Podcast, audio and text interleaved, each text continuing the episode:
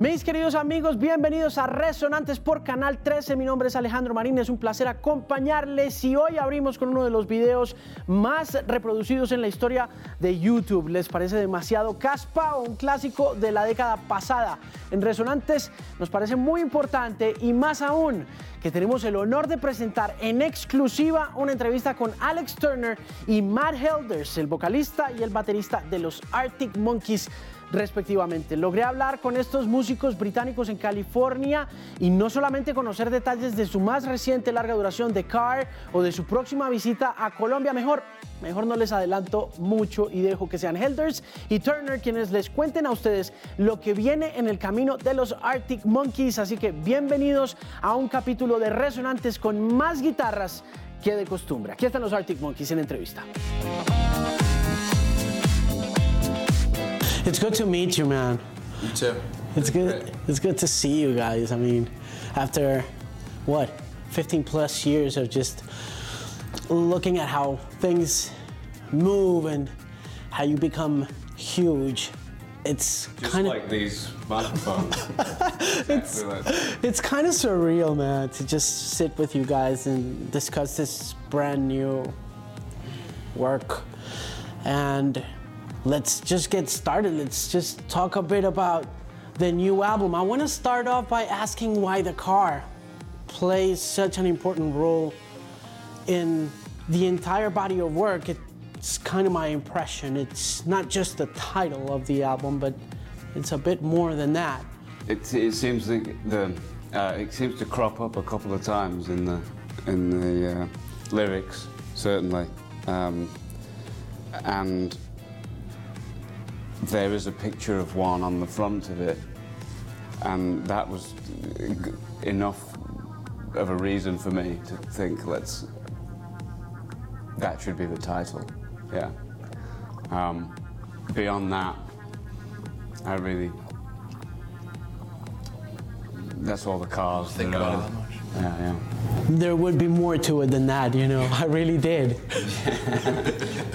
yeah, if, if I had a dollar. Let's talk about the making of the album. How long it took you guys to work on these new songs? How many of those songs we haven't heard from because they just didn't make it through the cut, the whole thing? I think the process from like starting to write stuff to recording it was quite a long time. But um, by the time we went into the studio, we kind of knew what we were recording. There might have been a few leftovers that didn't make it on the record, but we pretty much had in mind what we needed to do by the time we went into the studio. So that part of it was relatively short compared to you know like to the whole process, like start to finish. But um, but yeah, I don't know. Yeah, I don't think we recorded that many that aren't on the record. No. Not many left over. Is it a continuation of Tranquility Base Hotel and Casino? Not deliberately, I don't think, really. But uh, I would have to concede that every time I think you do something new, the previous thing has uh,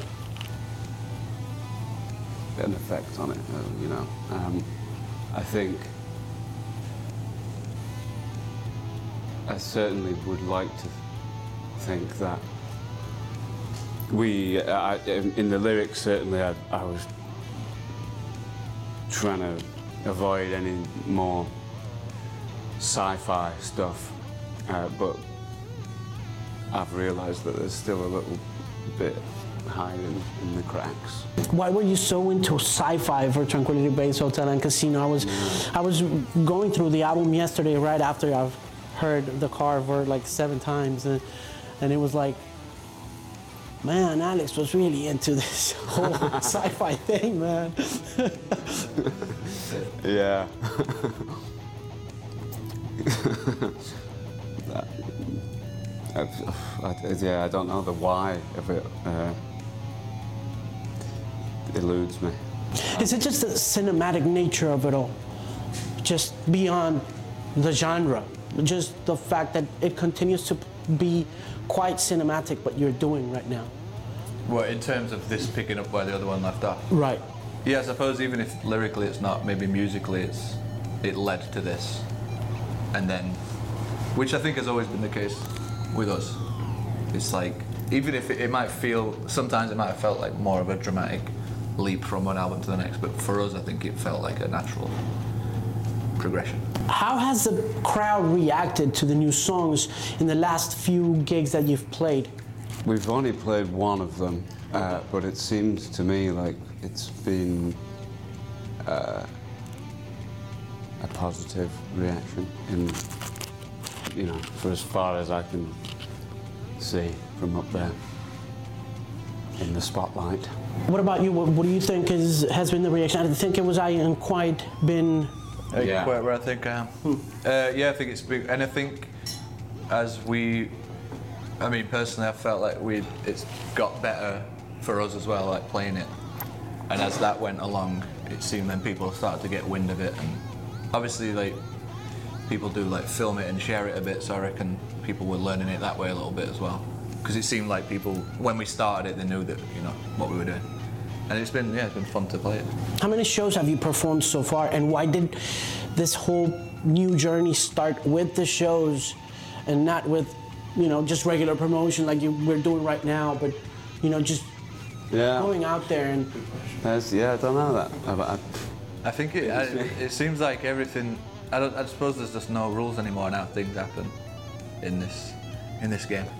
But um, um, I don't know. how But how many shows have we done? I don't know. Probably like 15. That's a, a very quick guess. Yeah. Based on I don't know what. But play. I don't, yeah, playing. Bef- putting the cart before the horse. Um, I don't think that's. I don't know. It didn't feel that weird until you just said it. so I don't know. That's pretty cool. I don't know if there's a master plan behind it. Have there ever been any plans in what you guys do, given the fact that if you look back at how you started, you pretty much uh, represent or define the digital era of promotion and musical disruption coming from MySpace and just, you know, blowing things up in such you know, extraordinary ways in terms of how people got to discover bands such as yourselves. yeah, sorry, I could not stop thinking about the idea of the horse before the car that whole time. The horse before the car. Because, yeah, sorry. Uh, but that's my problem. That's okay.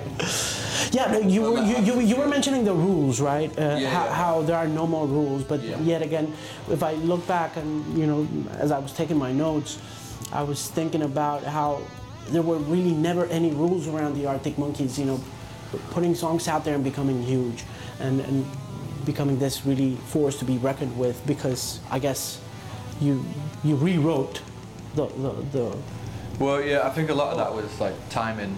It kind of was out of our hands at that point. We were still going with a fairly traditional approach, or what we thought was, or all we knew, in terms of like playing a lot of gigs and trying to record demos and stuff.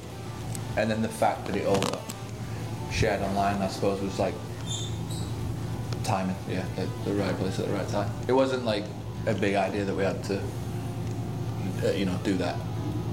Um, I mean, I wish I was the one who thought of that. That'd be, you know, that'd be cool.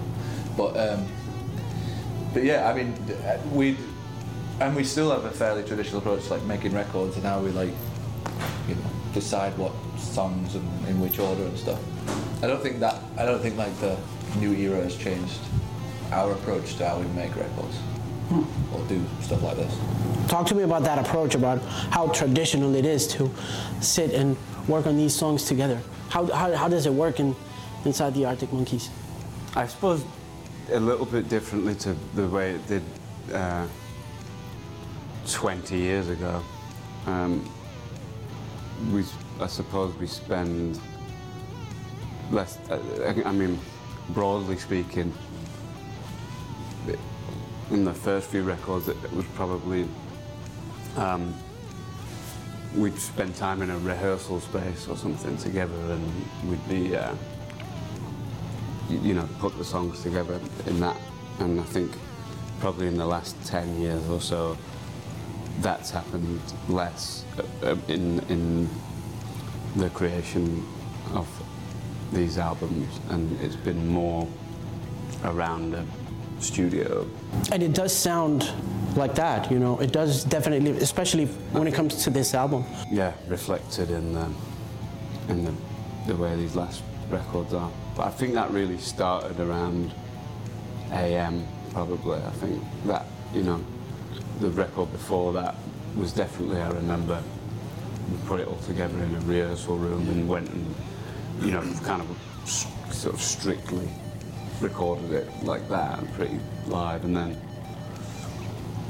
I guess Are You Mine was kind of like the last time that sort of thing really happened like that. And then I suppose other songs on that record.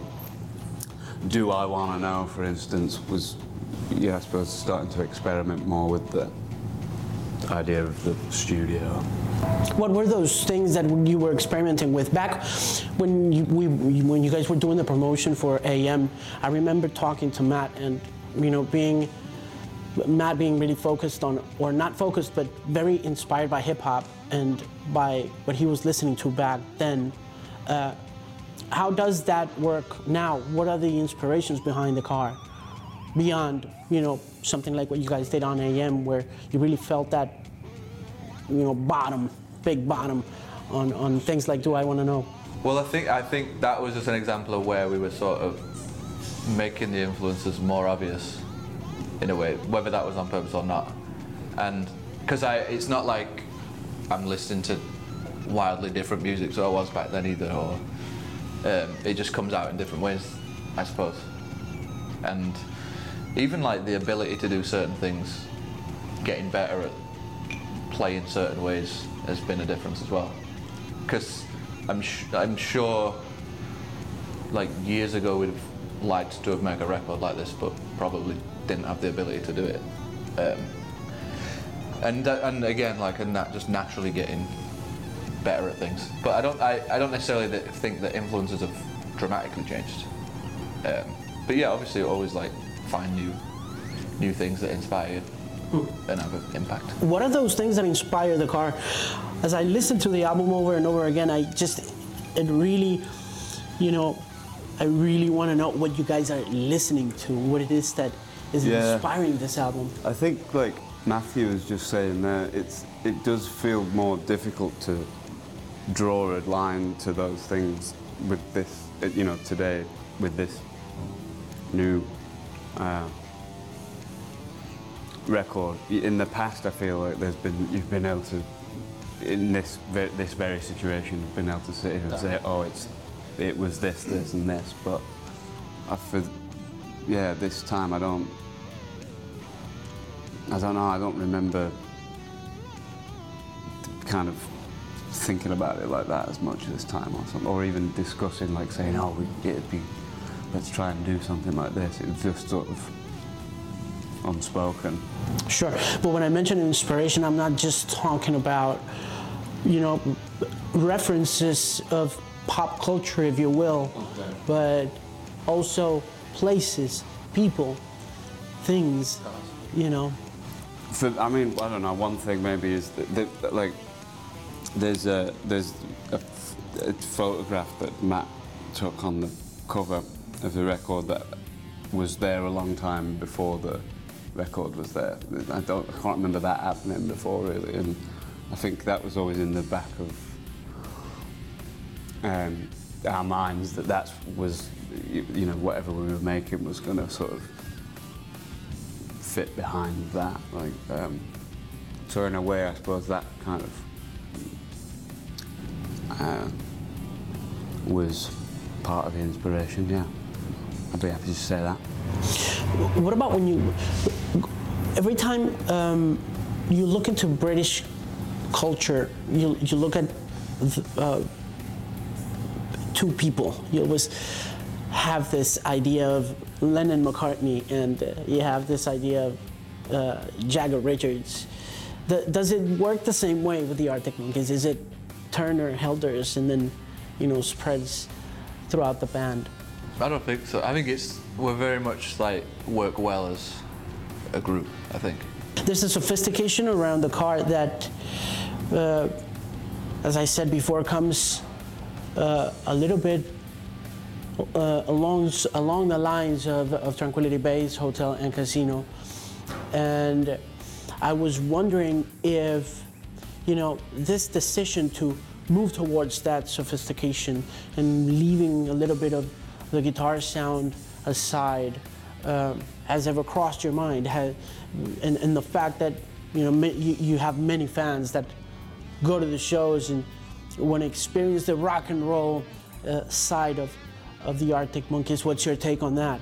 Well, there's still there's plenty of that in the show, to, um, and I don't feel as if that's going anywhere really. Um, but